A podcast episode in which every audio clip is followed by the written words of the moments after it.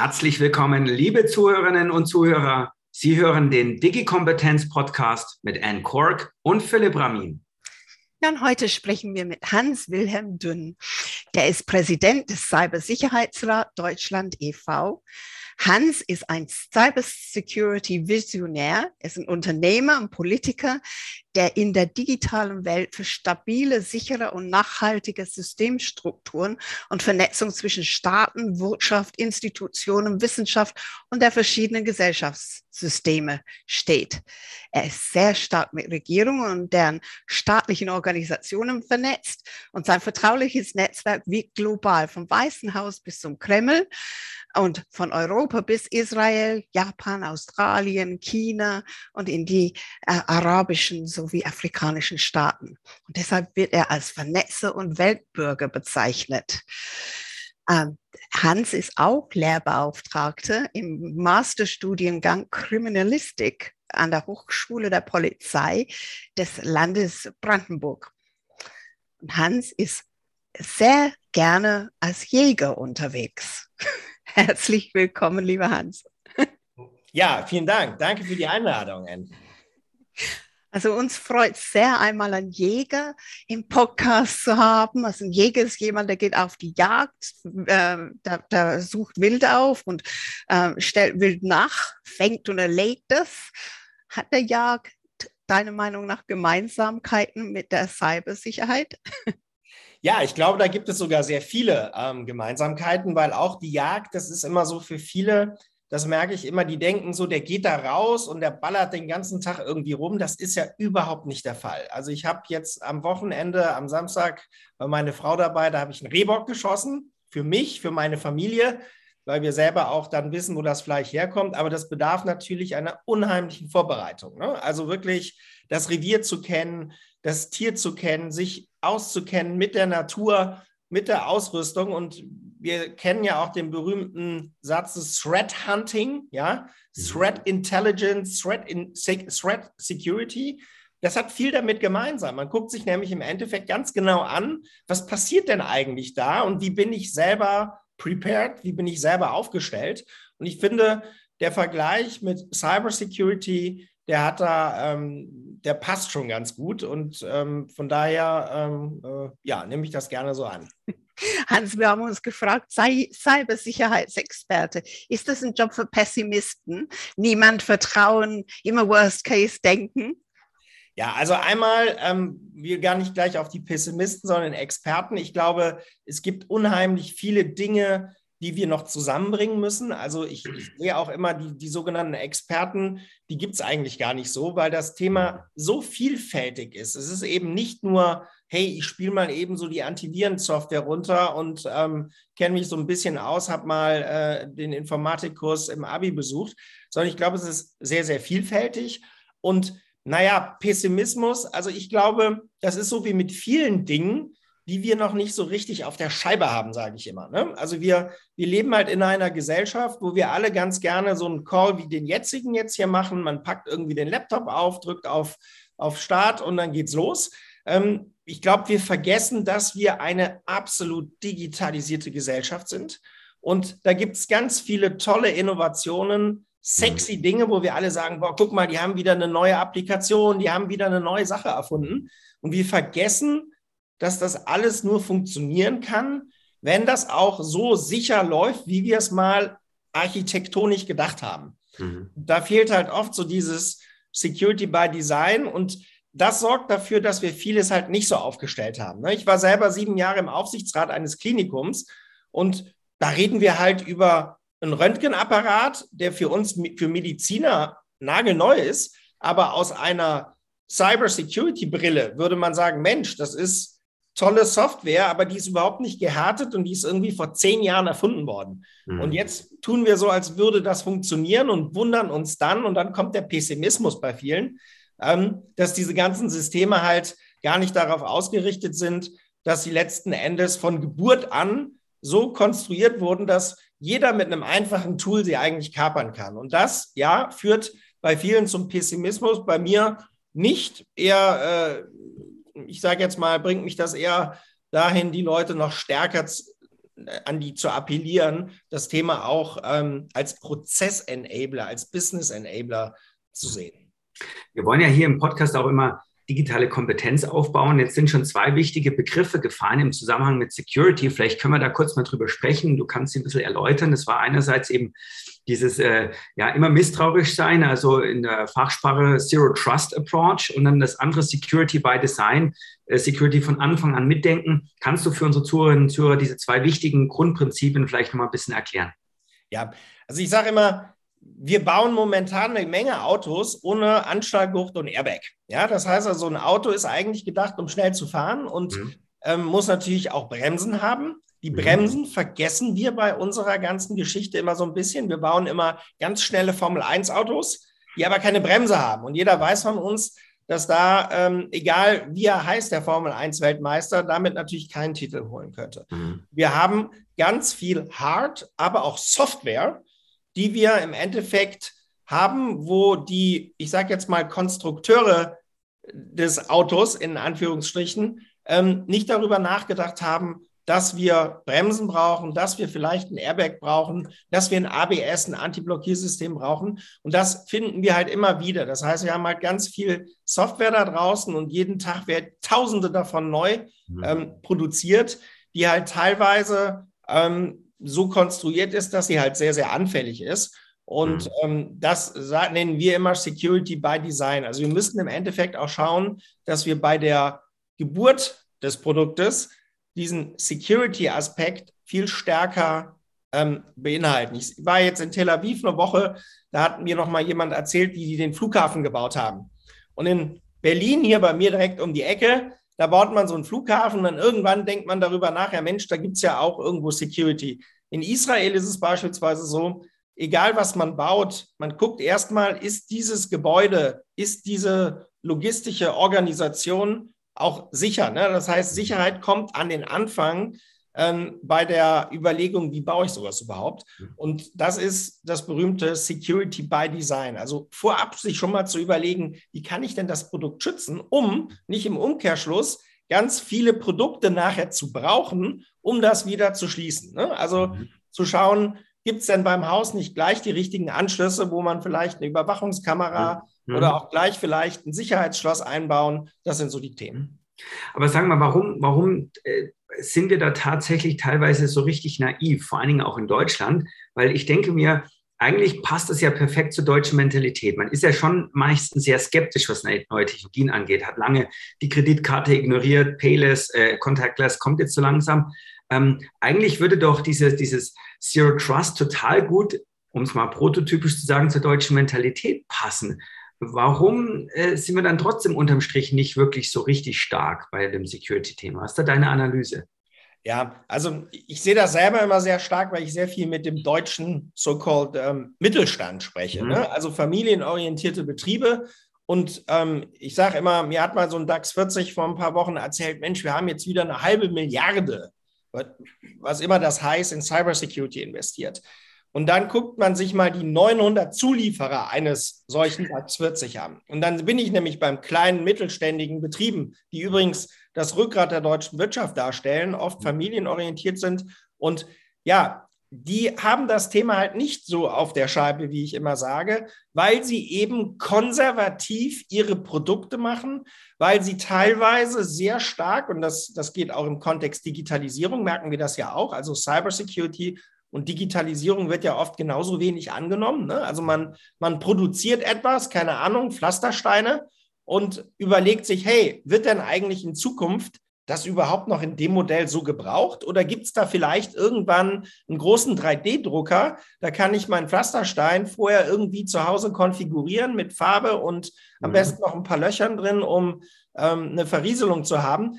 Oder also die, diese Prozesse macht man häufig nicht. Ne? Das ist das läuft sehr gut alles und man fühlt sich stark. Und ich nehme immer mal gern so ein Beispiel. Ich war mal ähm, am Ländle in Baden-Württemberg bei einem Unternehmer, der eine wichtige, ja, eine Art Bremskomponente, ich anonymisiere das mal etwas, für ein Fahrzeug machte. Und er sagte, Mensch, Dünn, ich glaube dir das alles, das ist alles eine große Bedrohungslage, aber guck mal, wir bauen Top-Produkte, wir sind mit Weltmarktführer ähm, lass uns die Zeit, das Geld doch da investieren, wo wir es brauchen, nämlich in neue Entwicklungen. Mhm. Und der hat nach einem Jahr auf einer Shanghai Automotive Messe sein Produkt zu einem Drittel des Preises gefunden. Und das war das, was den eigentlich auch nur interessierte. Ne? Roter Kopf, Bluthochdruck über 60 und sieht auf einmal dort seine Komponente zum Drittel des Preises. Und der hat dann einen Anwalt gehabt, der sich sehr gefreut hat, ne? so ein Patentrechtsanwalt. Äh, man kann ja mal mit China so eine Patentrechtsklage machen. Aber im Endeffekt hat er nachher 27.000 Euro für eine Forensikfirma ausgegeben und die haben gesagt, hey, ihr seid, seit vier Jahren werdet ihr abgesaugt. Nicht seit vier Monaten, seit vier Jahren. Und jetzt gibt es dein Produkt zu einem Drittel des Preises am Weltmarkt. Und das ist so ein bisschen das, was ich immer so wieder sehe, auch in dem konservativen Deutschland eigentlich, also wo man ja eigentlich sehr stark sich dann an Regeln hält, aber die Regeln haben wir in Teilen noch gar nicht. Ne? Das heißt also auch Regulatorik, wie IT-Sicherheitsgesetz befasst sich mit ganz wenigen Systemen. Da ist der Otto-Normalverbraucher in der Regel raus. Und ich sehe, dass die Leute sich das halt ganz schwer vorstellen können, wenn dieser Schmerzpunkt nicht erreicht ist. Ne? Also es muss wirklich das Kind immer in den Brunnen fallen, bevor man sagt, Mensch, ja, da habe ich ein Problem. Und das sehen wir an den Budgets die sind teilweise unter einem Prozent im Bereich Cybersecurity. Die müssten wesentlich höher gehen. Also ähm, ich finde gut so Ansätze wie jetzt beim deutschen Krankenhaus Zukunftsgesetz, wo man einfach sagt, ja, ihr kriegt Geld für Digitalisierung, wenn ihr 15 Prozent des Geldes in Cybersecurity investiert. Also, um die Frage kurz zu beantworten, also es ist leider hier, wir, wir arbeiten ganz normal mit dieser Digitalisierung im Alltag, ähm, aber verstehen es eigentlich wirklich erst dann, wenn der Rechner hochgefahren ist und die E-Mail oder man hat das System verschlüsselt und da steht so ein Schild, überweisen Sie 50.000 Euro, ja, oder äh, andere Beträge. Ja, das ist, merke ich halt sehr deutlich und das wird langsam auch erst kommen, vermute ich. Es kann das sein, dass die Firmen nicht begreifen, dass ähm, auch kleinere Firmen davon betroffen sind. Es war letzte Woche zu lesen in der Zeit, dass der BDI-Präsident Sigrid Luswurm gesagt hat, allein in Deutschland wurden letztes Jahr fast 90 Prozent der Unternehmen von Cyberangriffen betroffen. Ähm, ist, das, ist das wirklich so, man, man denkt, dass ich bin nicht wichtig genug, um angegriffen zu werden? Ja, also ich meine, die Zahlen sprechen für sich. Äh, wir haben jetzt ein geschätztes Volumen von 223 Milliarden Schadensvolumen nur für Deutschland. Die Dunkelziffer wird sicherlich höher sein.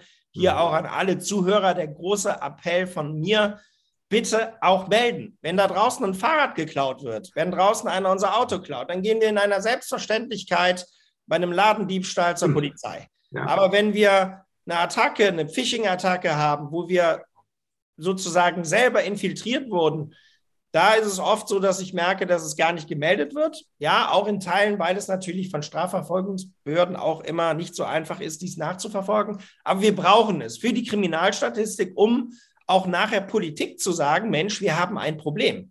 Wenn ich mir die Zahlen von 2013 noch vom BKA ansehe, dann muss ich nur lachen, weil da ist ja de facto, das sieht ja aus, als wäre das irgendwie so eine Randerscheinung. Ähm, das ist es nicht. Das ist sehr, sehr zentral. Die Leute müssten ähm, die Sachen auch melden, sich da stärker mit auseinandersetzen. Und ähm, das ist, glaube ich, ähm, ganz, ganz wichtig. Und was viele halt ähm, immer wieder sagen, ja, was ist denn mit meinen Daten? Ja, das ist ja so dieses, wer will denn schon? Also erstens, es ist nicht die Frage, ob, sondern wann man infiltriert wird. Und jeder sollte wissen, ein Durchschnitts-KMU in Deutschland ist nach drei Tagen Komplettausfall der IT im ersten Liquiditätsengpass. Ein Durchschnitts-KMU braucht, ist jetzt eine schöne, komplizierte Zahl, 218 Tage, keine Ahnung, wie die berechnet wurde, ähm, um überhaupt festzustellen, dass man infiltriert wurde. Und hm. wenn man sich jetzt mal überlegt, dass da jemand 200 Tage roundabout ähm, Zeit hat, sich alles mal anzugucken, was man so hat, und die berühmten, das hört man immer beim, bei den Verfassungsschutzvorträgen, die berühmten Kronjuwelen. Was ist denn eigentlich das Wissen? Ich habe oft Geschäftsführer, die sagen, ah ja, eigentlich, nee, wenn sie dann mal drüber schlafen, merken sie, es gibt ganz viele Dinge, wie zum Beispiel Händlerlisten, Kundenlisten. Ja, ich kann mal ein Beispiel nehmen bei einem großen Dienstleister äh, ähm, aus Mannheim ähm, im Bereich äh, der äh, äh ähm, äh Hausmeisterservice etc. Was ist da interessant? Da ist eine Sache interessant. Kundenlisten genau. und Adresse. Auftragslisten, was kostet, wo, wie viel. Ja. Und wenn ich das dann auch noch verkaufen will und einen Notarvertrag habe, dann können wir uns, glaube ich, alle ungefähr vorstellen, was das bedeutet. Hans, kann es vielleicht auch daran liegen, dass äh, der Begriff Cybersecurity immer so eine, also da denkt jeder immer an eine große Attacke, an ein irgendwie, an ein, an ein großes Unternehmen, aber in Wirklichkeit kann es ja wirklich auch einfach bloß eine Phishing-E-Mail sein oder äh, der, der Versuch, dass jemand versucht, ein Passwort von einer Dropbox oder von was auch immer zu knacken, müssen wir da nicht auch vielleicht mehr Aufklärungsarbeit leisten, dass eben Cybersecurity eben auch bei ganz vielen, äh, also, also im Kleinen stattfindet, also im Prinzip auch von dilettantischen Angreifern, die aber trotzdem erheblichen Schaden dann bewirken können. Das ist ja nicht immer die, die, sagen wir, die hundertköpfige Cybersecurity-Mafia, die dann irgendwo sitzt, sondern es sind ja auch viele, viele winzige kleine Angriffe, die aber trotzdem so ein KMU das Knick brechen können. Also ich, ich habe das Gefühl, das ist nicht so klar. Alle denken da immer, dass also dann raucht so im Prinzip über ein Gebäude, man sieht das und das ist so alles so offensichtlich. Ja, das ist es eben nicht. Und ähm, es ist leider heute auch, ähm, also wir machen ja selber auch die sogenannten OSINT-Analysen, Open Source Intelligence. Also man guckt mal, was ist denn eigentlich so draußen, ne? wo man dann feststellt, Mensch, dein Passwort, das gibt es gerade im Darknet zu kaufen, mal als Beispiel. Ja, ähm, genau. Und es ist halt so, wir haben mittlerweile auch Tools, die unheimlich einfach zu bedienen sind. Das sind ja nicht alles, sorry, irgendwie hochversierte Hacker, die sich Tag und Nacht 24-7 mit irgendwas beschäftigen. Man sieht einfach, dass man ein sehr asymmetrisches Setting hat. Die Leute haben letzten Endes ähm, wenig Aufwand und auch eine gute Chance durchzukommen, also nicht attributiert, nicht forensisch ermittelt zu werden, das ist ja total angenehm. Man hat, man kann gut Geld machen, man hat mhm. im Endeffekt Tools, die man sich im, im Netz sozusagen im wahrsten Sinne des Wortes günstig runterladen kann. Und es sind halt nicht immer die hochspezifizierten Angreifer. Ich sage, wenn man es damit zu tun hat, also beispielsweise bei Wirtschaftsspionage, dann hat man eh sehr, sehr, sehr geringe Chancen. Aber was uns halt auffällt, ist, dass 80 Prozent hausgemacht ist. Das heißt also, die eben von dir, Philipp, angesprochene Awareness, die hm. ist häufig gar nicht da. Und die Policy merke ich auch oft gar nicht. Ne? Also wir machen ja immer diese berühmten Penetrationstests. Also man penetriert ein System und guckt mal, wo da irgendwo Schadstellen sind. Das fängt in der Regel, hat das erstmal nichts mit Computer zu tun. Man hm. geht einfach in den Laden rein und wird oft sehr, sehr schnell innerhalb von wenigen Minuten ins Geschäftsführerzimmer kommen. Ja? Oder der berühmte USB-Stick, den wir irgendwo fallen lassen, ja, der immer noch man kann die Uhr nachstellen, wenn es auf, auf dem Klo, auf dem Parkplatz ist. Er wird halt dann doch wieder benutzt und man ist im System und es gab keinen großen Hacker. Da ist ein Tool, was sich dann runterlädt. Also wir müssen wirklich viel mehr sensibilisieren. Ich sage immer, macht mal lieber bei euch in den, in den Cafeterieren, wenn ihr eine habt und sonst macht er auf der Weihnachtsfeier vorher noch die Hackersuppe oder ähm, keine Ahnung, ein, irgendeinen Hacker-Cocktail, wo man einfach das Thema aufmerksam macht. Und vor allem, die Leute mitnimmt. Ne? Das ist immer so ein bisschen Human Error, sehe ich immer so. Ähm, man muss die Leute mitnehmen. Und gerade jetzt durch die Pandemie, wir haben eine, ich sage immer, Dehierarchisierung. Also die Leute gehen raus aus dem Office, wo vielleicht früher noch der CISO saß oder der IT-Sicherheits-, Informationssicherheitsverantwortliche. Jetzt sind die zu Hause, ist alles toll und wir haben weniger auf den Straßen. Und ja, ab und zu hat man dann vielleicht noch einen kleinen Lockdown und muss dann den Rechner auch nochmal nehmen, um mit Sohn oder Tochter irgendwie das Homeschooling zu machen. Ähm, da brauchen wir Leute, die so ein Grundverständnis haben, dass man draußen, wenn es glatt ist, am besten kein Auto fährt oder bei Schnee auf jeden Fall Winterreifen hat. Und das ist hier oft nicht der Fall. Ich habe das selber bei mir in dem Aufsichtsrat erlebt, wo wir dann mal die Keyboards alle eingesammelt haben und uns wunderten, dass nach drei, vier Stunden viele das wieder haben wollten. Und dann muss man einfach mal auf die Rückseiten von so, einem, so einer Tastatur gucken, ja, und sieht dann, Mensch, ja, da stehen halt Passwörter, ne? Und wir finden halt immer wieder die Basics. Ja, Passwörter finde ich in der Regel bei so einer Penetration findet man die immer im Büro unter der Pflanze, weil wir wollen es halt gut machen, wir wollen es schnell machen. Und ich glaube, da müssen wir hin, dass wir die Leute mitnehmen und sagen, hey, so wie ihr jetzt in der Pandemie gelernt habt, Maske zu tragen vielleicht oder die Hände mal öfters zu waschen, diese Cyberhygiene, die brauchen wir letzten Endes auch bei uns. Und dann können wir ganz, ganz, ganz viel richtig gut machen.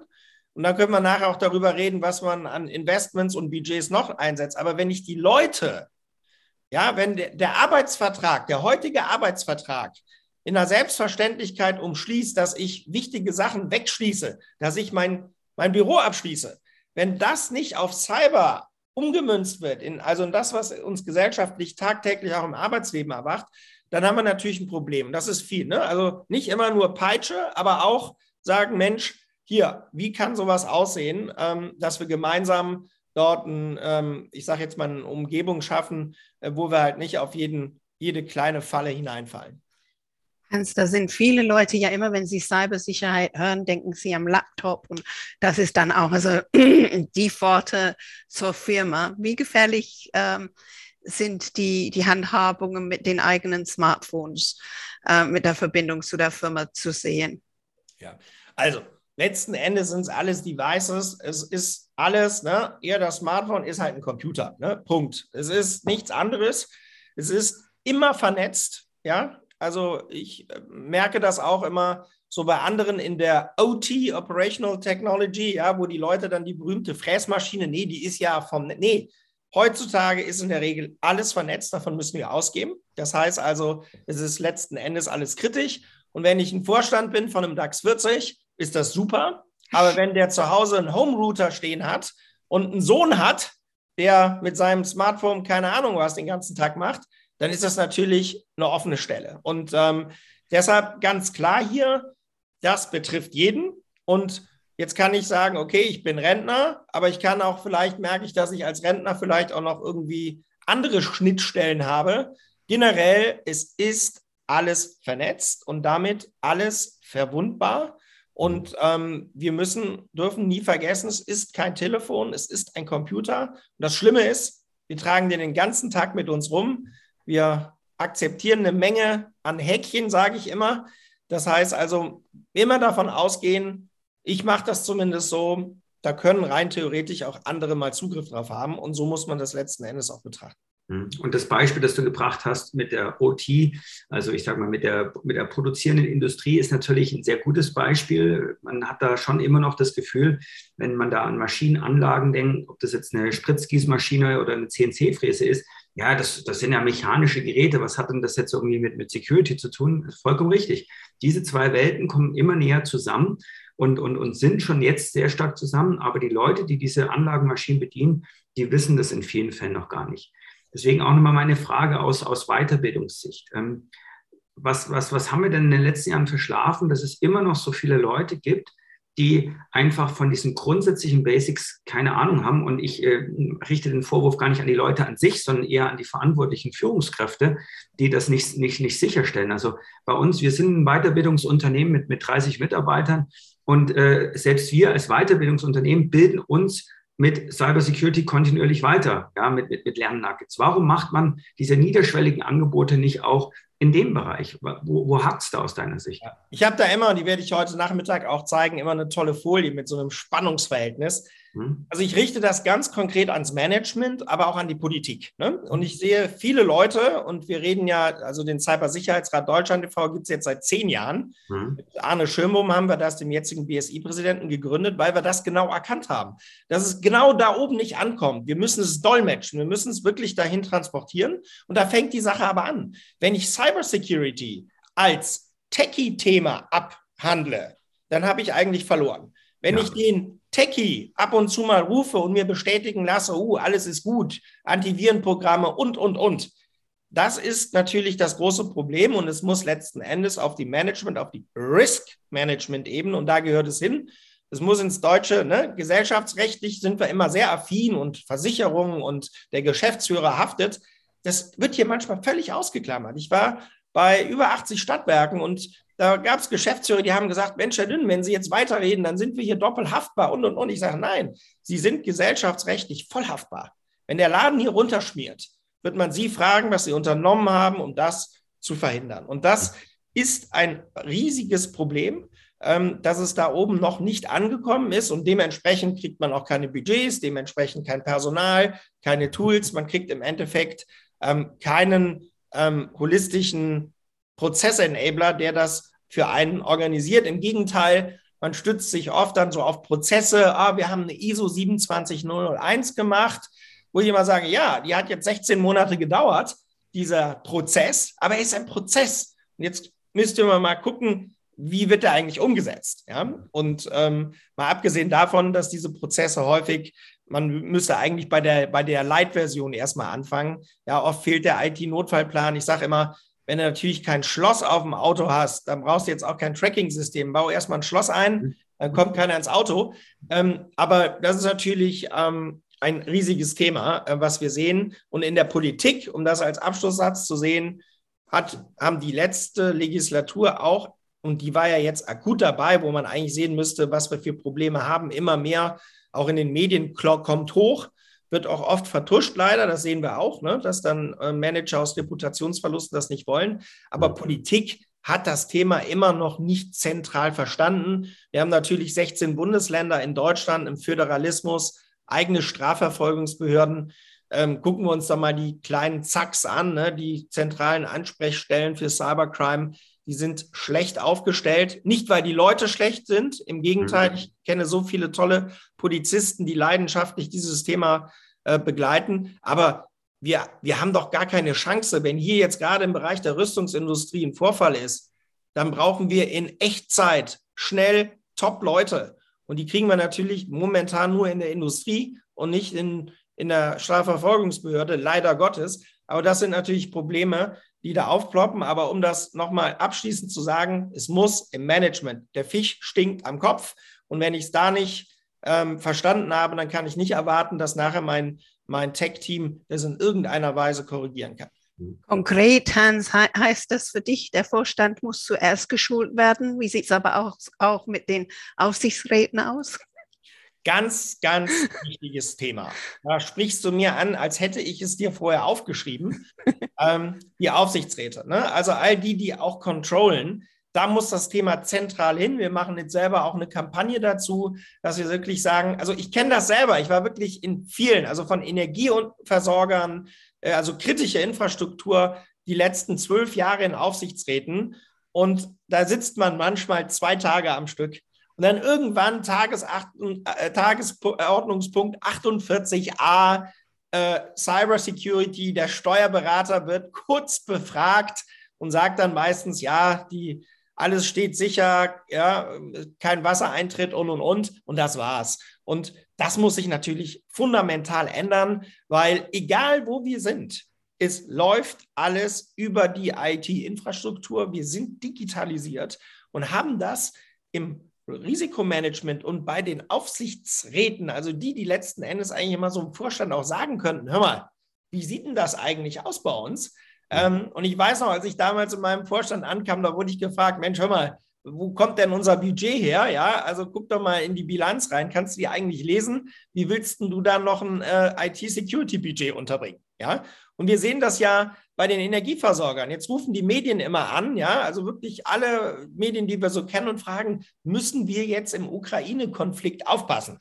Ich sage, da hat sich eigentlich nichts geändert in den letzten Jahren. Die Leute trainieren in den Systemen und ähm, man muss das Thema halt ähm, wirklich auch dann ähm, implementieren. Und wenn ich sehe, dass unsere ganzen Energieversorger eine ISO 27001 implementieren müssen, ne? seit Jahren, wie gesagt, man braucht auch 16 Monate, mhm. und das jetzt gerade um die 6 Prozent erst getan haben, dann sehen wir auch, wie ernst das genommen wird. Ne? Und dann mhm. brauchen wir auch nicht fragen, ja, ich, ich sage euch, in 87 Prozent dieser Router, die in diesen 1000 Stadtwerken in Deutschland sind, ist man in der Regel in drei bis vier Stunden nicht nur im Office, sondern auch im sogenannten SCADA, im Steuerungssystem und fährt das Baby runter. Und das muss man einfach knallhart so sagen. Mhm. Hans, ist es den Unternehmen klar? Sie denken ja immer, wenn sie dann in Cybersicherheit unterwegs sind und tatsächlich etwas tun, dass sie das eigene Unternehmen abriegeln, dass auch deren Digital Supply Chain ein, ein schöne, ja, schönes Ziel ist anzugreifen? Ja, das ist kein schönes Ziel. Ich habe das ja eben gesagt. Ähm, wer sich alles so in Sicherheit wagt, ähm, letzten Endes komme ich immer über die Lieferkette hinein. Ne? Ich gucke mir einfach an, welche Komponente, wo ist es denn einfach hineinzukommen? Und dann, dann sind wir wieder bei dem alten Thema, ne? unsere kleinen mittelständigen Betriebe, die oft ja gar keiner kennt richtig. Ja? Wir, wir, wir denken immer an die Bosch, wir denken an die Continental. Ich bin selber Kurator für Cybersicherheit bei der IAA, der Internationalen Automobilausstellung. Und das ist immer interessant, was man so sieht, wen es gibt, auch an kleinen Unternehmen, wo vielleicht nur 40 Leute arbeiten, die aber schnell mal 30 Millionen Jahresumsatz machen, die aber sicherlich zu denen gehören, die dann nachher interessantes Angriffsziel sind, um beispielsweise auch später die Lieferkette hochzukriechen und dann ähm, zentrale Systeme ähm, zu penetrieren, zu ähm, destabilisieren. Und das ist natürlich ein großes Problem. Das heißt, wir müssen holistisch denken. Wir mhm. müssen wirklich von Grund auf gucken, ne, dieses Security by Design, wo, wo kommt denn die Schraube jetzt her, die dann nachher den Anschnallgurt halten soll? Und ich sage immer, wenn ich einen top zertifizierten Anschnallgurt habe, aber oben dieses kleine Stück, da wo die Schraube reinkommt, aus einer minderwertigen Produktion kommt, dann gehe ich durch die Scheibe. Ja, vor einigen Jahren gab es den Fall bei Airbus. Äh, Airbus bezieht seine Turbinen von Rolls-Royce. Das ist jetzt kein kleiner Mittelständler, ja. schon eher ein großer. Ja. Genau wie du es beschrieben hast, über Rolls-Royce hat man dann äh, äh, bei Airbus äh, militärrelevante Daten leider auch zugänglich gemacht. Also das ist genau der Punkt, die fehlende Ganzheitlichkeit, oft Stückwerk. Ja, ich mache mal hier ein bisschen was, da mal ein bisschen was, aber eben nicht dieser End-to-End-Ansatz, ja. den wir auch grundsätzlich in der Digitalisierung brauchen. Ich möchte mal auf einen anderen Aspekt auch eingehen. Du hast gerade gesagt, der, der Kopf, nee, doch der Kopf, nee, der Fisch stinkt vom Kopf, so ist richtig. Ja. So, da müssen wir natürlich auch bei unserem ganz obersten Kopf anfangen, bei der Politik. Und wenn man natürlich dann sieht, dass dann auch sowas passiert, dass so ein Bundestag da angegriffen wird, man, da lachen natürlich alle und die Mittelständler denken sich dann auch, ja, wenn selbst die das nicht hinbekommen, wie soll ich das dann hinbekommen? Also äh, wo, wo hakt es denn da? Wir reden auch aus meiner Sicht über Jahre über das Thema, gerade auch in der Politik, aber die Erfolge sind sehr überschaubar. Deine Einschätzung dazu? Ja, es ist äh, wirklich ein tolles Beispiel, weil wir hatten diesen Angriff 2015 auf den Deutschen Bundestag und jetzt auch mal so aus dem Nähkästchen, man weiß ja, dass beispielsweise Behörden wie das BSI gewarnt haben, ausdrücklich gewarnt. Jetzt muss man kurz auch dem Zuschauer natürlich erklären, wir haben eine Gewaltenteilung in Deutschland und da wollen wir die Exekutive, also das BMI mit einem BSI, soll natürlich jetzt nicht in die Verwaltungssysteme eines deutschen Bundestages. Das war auch damals so artikuliert. Verstehe ich alles. Was ich nicht verstehe ist, wenn man diese Hinweise hat, dass man dann nichts unternimmt. Bundestag ist eine spezielle Rolle, weil da sind halt frei gewählte Abgeordnete, die die berühmten Wahlkreisbüros haben, die, die unheimlich viel Kommunikation in ihren Landesverbänden in der Politik haben. Fakt aber auch ist hier, als damals das passierte, dass man ja auch nur wenige Leute vom BSI abstellen konnte, die dann überhaupt helfen konnten, weil man das Bundesnetz ja als BSI beispielsweise zu schützen hatte. Aber Damals hat die Bundestagsverwaltung geschlafen. Die haben letzten Endes das nicht ernst genommen. Und das ist natürlich auch immer das Problem, dass dann andere sagen und ableiten und sagen, ja Mensch, genau. sorry, aber dünn, ihr erzählt hier eine Menge von Budget und so. Aber letzten Endes, wenn das doch einer will, das ist natürlich die falsche Aussage. Und ähm, da muss man natürlich wirklich ähm, auch den Verantwortlichen, auch wieder Management, ne? es war bekannt, es war nicht so, dass da keiner was gesagt hat. Im Gegenteil, ähm, man hat einfach nichts unternommen, weil man dachte, es läuft schon. Ist es eigentlich so, man sieht, wenn man dann auch den Bundestag am Werkeln sieht, äh, etliche Leute, die da sitzen mit ihrem Laptop aufgeklappt, ist es so, dass wir eigentlich dazu übergehen müssten, dass wir sagen müssten, jeder Politiker, der ähm, einen solchen Amt hat, muss ja auch ein äh, Cybersicherheitstraining absolvieren, damit er dann auch also nicht irgendwas hineinschleppt, also in, in, in, der, in empfindlichen Diskussionen?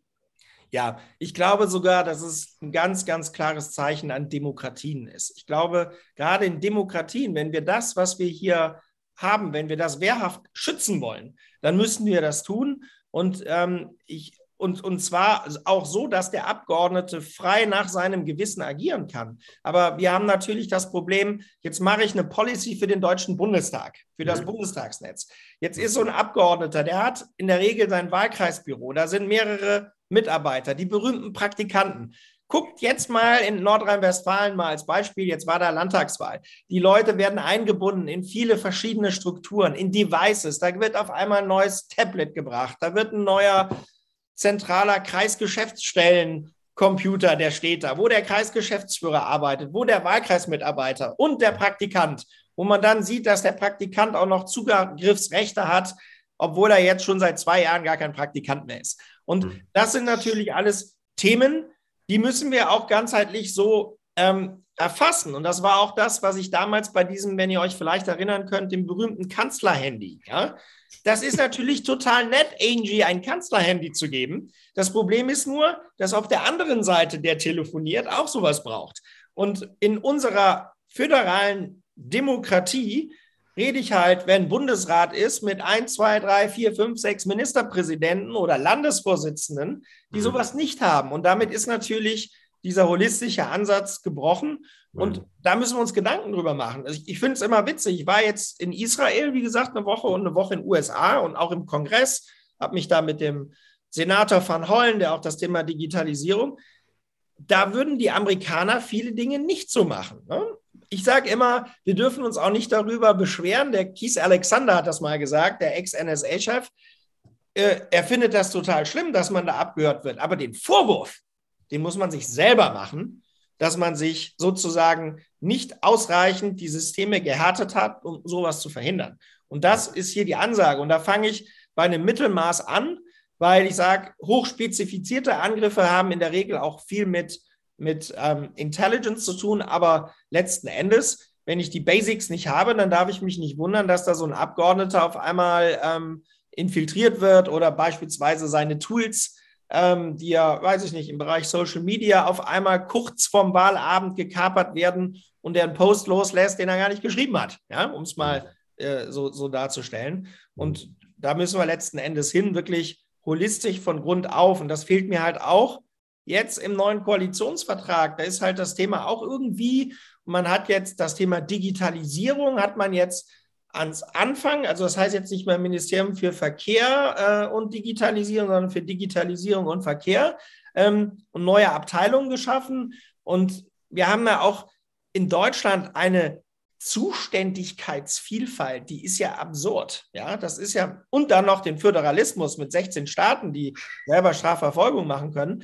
Ich glaube, da müssen wir wirklich sagen, Mensch, wir müssen das Thema klarer, ja, wir müssen, wir brauchen ein nationalen CISO, ja, für die Bundesregierung. Vielleicht der BSI-Präsident, der dann mit einem starken BSI dann auch diese Dinge macht, aber jetzt Unterabteilung im BMI, Unterabteilung X, ja, das ist natürlich derzeit auch einfach, ähm, also für mich kommt nicht der Eindruck rüber, dass das wirklich so zentral da wahrgenommen wird, wie es teilweise in in, in, in Koalitionsverträgen dann äh, bezeichnet wird. Mhm. Hans, braucht es dazu dann vielleicht wirklich erst zu diesem ganz schlimmen Tag X, wo mal zwei Tage alle, alle Kraftwerke in Deutschland dann stillstehen und man dann erst erkennt, ja, das war nicht nur ein theoretisches äh, Denkkonstrukt, sondern das ist äh, ganz, ganz reell?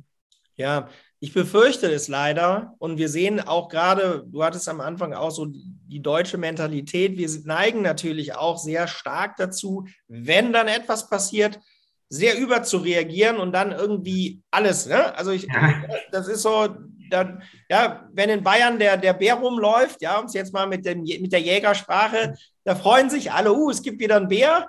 So, und dann macht der einmal irgendwo ne, was Falsches, dann ähm, anstatt dann irgendwie, keine Ahnung, A, B, C, D-Alternativen zu haben, gibt es dann gleich ähm, muss dann der Jäger kommen, ja. Das heißt, es würde dann das Internet abgeschaltet werden, so ungefähr, ne? So in Deutschland. Ja, also das, das ist ja auch das, was so, so, so viele immer so dieses, sorry, ja, es gibt immer entweder so gut, böse, schwarz, weiß, man hat dann immer entweder oder. Ich glaube, man muss einfach ähm, diese digitale Gesellschaft einfach mal auf den Prüfstand stellen und sagen, hey, was sind denn eigentlich so die Werte, die wir hier haben und wie können wir die schützen und was müssen wir als Staat dafür tun? Ich sehe das jetzt auch bei der Debatte, ne? da wird über 100 Milliarden Sondervermögen, toller Titel, ähm, im, im, Indust im, im äh, Verteidigungsbereich gesprochen. Aber das Thema, dass wir hier mit Systemen arbeiten, die entsprechend auch gehärtet werden müssen ähm, und auch Zuständigkeiten. Was ist denn jetzt gerade, wenn uns jemand angreift? Ja, dann wer ist zuständig? Das ist nicht die Bundeswehr. Das ist das Innenministerium im BSI was im erst, wenn der Verteidigungsfall ausgerufen wird, dann beispielsweise dem Zirkommando unterstellt wird. Aber jetzt müssen wir doch vorher mal überlegen, mit welchen Systemen arbeiten wir denn hier überhaupt? Das ist ja nett, wenn ich da einen Panzer irgendwo hinschicke oder eine Flugabwehrrakete positioniere. Wie sind diese Systeme gehärtet? Und dann muss ich in diesem Budget auch denken. Und in der Politik heißt es, nee, das ist alles für die Bundeswehr. Wo man sagen muss, hey, ja, warte, Darum ging es doch gar nicht. Ich dachte, es ging um ein holistisches Verteidigungssystem. Und wie machen wir das denn jetzt im Kontext sichere Systeme im Rüstungsbereich? Also, hm. ne, also es wird eine Debatte geführt, ähm, wo immer wieder dieses, dieses, ähm, dieser Prozess-Enabler gar nicht erkannt wird, sondern man sagt, ja, das ist doch für Verteidigung. Ja, richtig, aber was haben wir denn gerade, was dafür sorgt, dass wir überhaupt feststellen, dass beispielsweise jemand in unseren Systemen ist? Geht die Bundeswehr in Zukunft ins Stadtwerk und kontrolliert das? Ne? Mhm. Das muss man halt, und das ist in der Politik, teilweise wundere ich mich, weil so kompliziert ist es gar nicht. Mhm. Also ich drehe das mal ein bisschen, bisschen um. Wir haben das äh, wirklich böse Wort Hacke. Na, also das ganz, ganz böse Hacke. Haben wir genug begabte Hacke in Deutschland? Ähm, machen wir alles richtig in der Ausbildung? Und zahlen wir den Leuten, die in Cybersicherheit gut sind, genug, dass Kriminalität nicht ganz so attraktiv ist, wie ähm, sich für Firmen und den Staat einzusetzen? Ja, also ich glaube, ähm, wir haben diese Leute wir müssen einmal ähm, sehr, sehr schauen, dass wir rauskommen aus unserem Abschlussdenken, Master, Bachelor, zertifizierte Abschlüsse. Da mhm. draußen laufen eine Menge Leute rum. Ich sehe das gerade in Russland, da gibt es Schätzungen, dass so um die 100.000 junge Leute in der Lage sind, das, was du jetzt unter, wir nehmen es jetzt mal unter dem Oberbegriff Hacker zu setzen. Mhm. Die arbeiten in Teilen im staatlichen und nichtstaatlichen Umfeld, weil die gut sind und die können sozusagen damit auch eine Menge Schaden anrichten. Wir haben in Deutschland das Problem, dass wir meiner Meinung nach sehr, sehr wenig in die Ausbildung dieser Leute stecken. Ja, ich fand das total toll, in Israel in der ersten Klasse zu sitzen, wo keiner rechnen und schreiben konnte. Und ich dachte so, oh toll, die haben ja Sozialarbeiter. Nee, das sind Leute von der israelischen Armee. Und die bauen einen Raspberry Pi, so einen Bausatz zusammen, ja. so einen kleinen Computer. Und da wird man gefragt, hey, jetzt habt ihr das zusammengebaut wie kann man denn sowas schützen? Und irgendwann sind die 18 und dann gehen die zur Armee in die 8200, die Frauen zwei, die Männer drei Jahre. Und wenn es gut läuft, haben sie eine tolle Idee mit ihrem Vorgesetzten und machen ein eigenes Startup auf. Ja, wenn ich hier in Deutschland das sehe, da gehen die Leute dann auf irgendeine Uni, sehr theoretisch, und kommen dann irgendwann, machen sie ihren Master und dann lad die mal in die kritische Infrastruktur ein. Dann kannst du die erstmal zwei Jahre an die Hand nehmen damit die überhaupt erstmal in der Lage sind, das Thema, was sie eigentlich machen sollen, zu bewerkstelligen. Und ich glaube, wir müssen hier ansetzen. Wir müssen es viel früher in die Schulen bringen.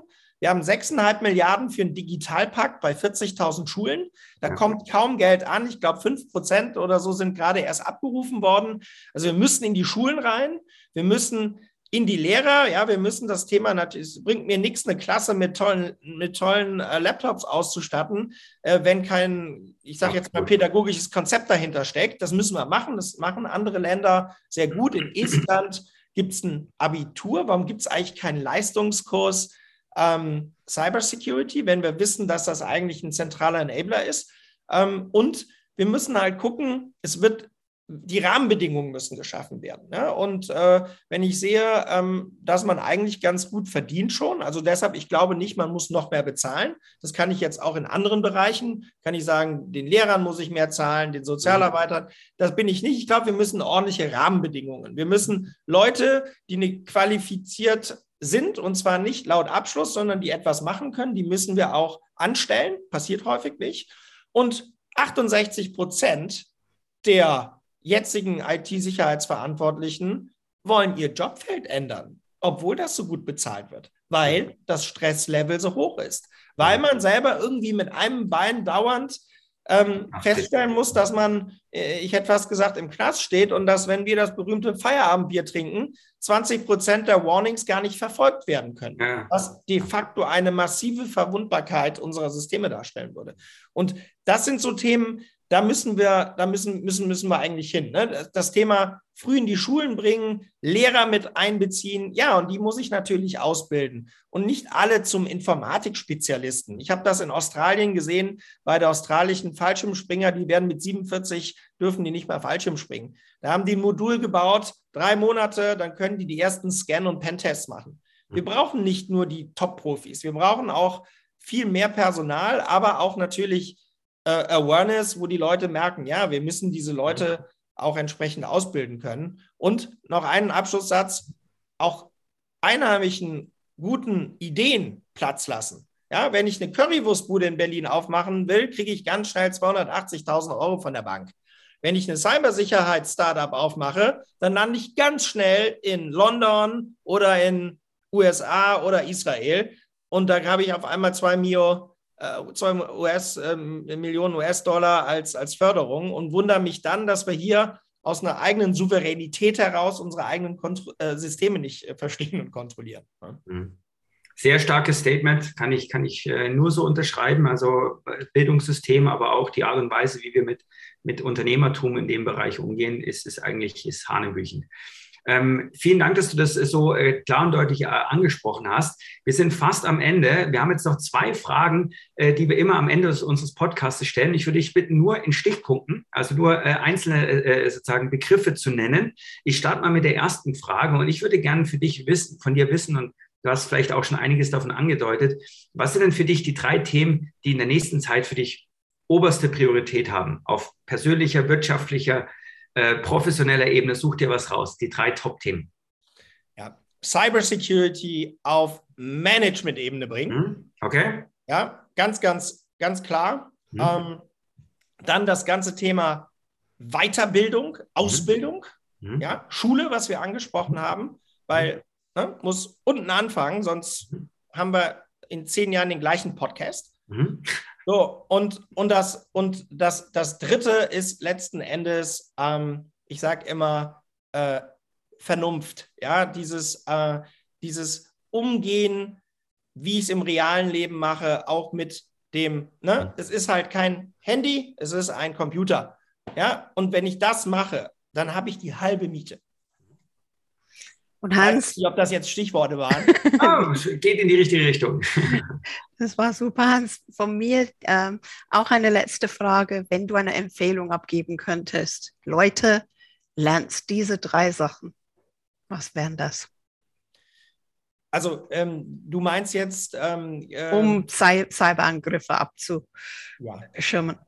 Wie gesagt, ich, ich kann immer nur sagen, ähm, vernetzt euch, teilt miteinander. Ja, 87 Prozent der IT-Sicherheitsverantwortlichen sagen, wir teilen nicht richtig miteinander. Das mhm. heißt also, da macht einer einen Fehler und müsste eigentlich sagen, hey, da draußen, der Typ, der klaut immer die Fahrräder. Oder mhm. macht doch mal das und das. Also wirklich vernetzen, mhm. kommunizieren mhm. und sich selber auch immer wieder hinstellen und sich fragen, hey, was kann eigentlich passieren? Ne? Also bis hin nachher, ich sage immer zur Krisenkommunikation. An, an den Punkt muss ich kommen. Was passiert eigentlich, wenn der Laden hier nicht läuft?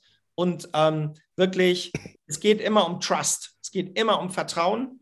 Mhm. Und diese Gruppen, das machen wir auch im Cybersicherheitsrat Deutschland e.V., ich nenne das immer Kleingruppenprinzip. Mir bringt jetzt kein 80-Mann-Arbeitskreis was, aber Kontakt halten, das berühmte rote Telefon, ja, Cybersecurity ist immer Network of Heads, Netzwerk der Köpfe, miteinander sprechen, das, was ihr jetzt hier macht, Leute zusammenbringen, richtige Stichpunkte ansprechen, richtige Themen aufweisen und ähm, dann, glaube ich, dann kann man unheimlich viel lernen und sich auch selber richtig aufstellen. Ja? Lieber Hans, das waren ganz, ganz wertvolle Impulse, die du uns, aber auch unseren Zuhörerinnen und Zuhörern gegeben hast. Äh, vielen Dank für deine klare Sprache. Ich glaube, wir brauchen bei dem Thema eine klare und überzeugende Sprache. Das hast du brilliert. Und deswegen ganz herzlichen Dank für deine Zeit und deine Mühe. Ja, euch auch ganz herzlichen Dank. War sehr angenehm, mit euch zu sprechen. Ähm, würde ich gerne mal wieder machen. Also, lieber Hans, auch Herzlichen Dank von mir. Das war heute das Gespräch mit dem Mann, der uns die Airbags in unsere Formel 1 Autos der Digitalisierung bauen will, der auch also mit der Hackesuppe drauf aufmerksam machen möchte, dass wir dieses Thema ein bisschen größer ziehen sollen und auf der Jagd ist nach neuen Möglichkeiten uns zu schützen. Das war das Gespräch mit Hans Wilhelm Dünn, Präsident des Cybersicherheitsrats Deutschland e.V. Und falls Sie, liebe Zuhörerinnen und Zuhörer, einen Vorschlag Haben für jemanden, der ebenso spannend ist wie Hans heute, bitte einfach eine E-Mail unter podcast.i40.de schicken. Und mit unserem äh, Hashtag DigiKompetenz-Podcast könnt ihr verfolgen, was sich sonst alles noch bei uns tut. Und ihr wisst es ja, die, die öfters zuhören. Philipp und ich, wir machen wieder Putzelbäume. Wenn ihr das nächste Mal dabei seid, wenn es wieder mal heißt, bleibt digital kompetent mit Philipp Ramin und Anne Koak.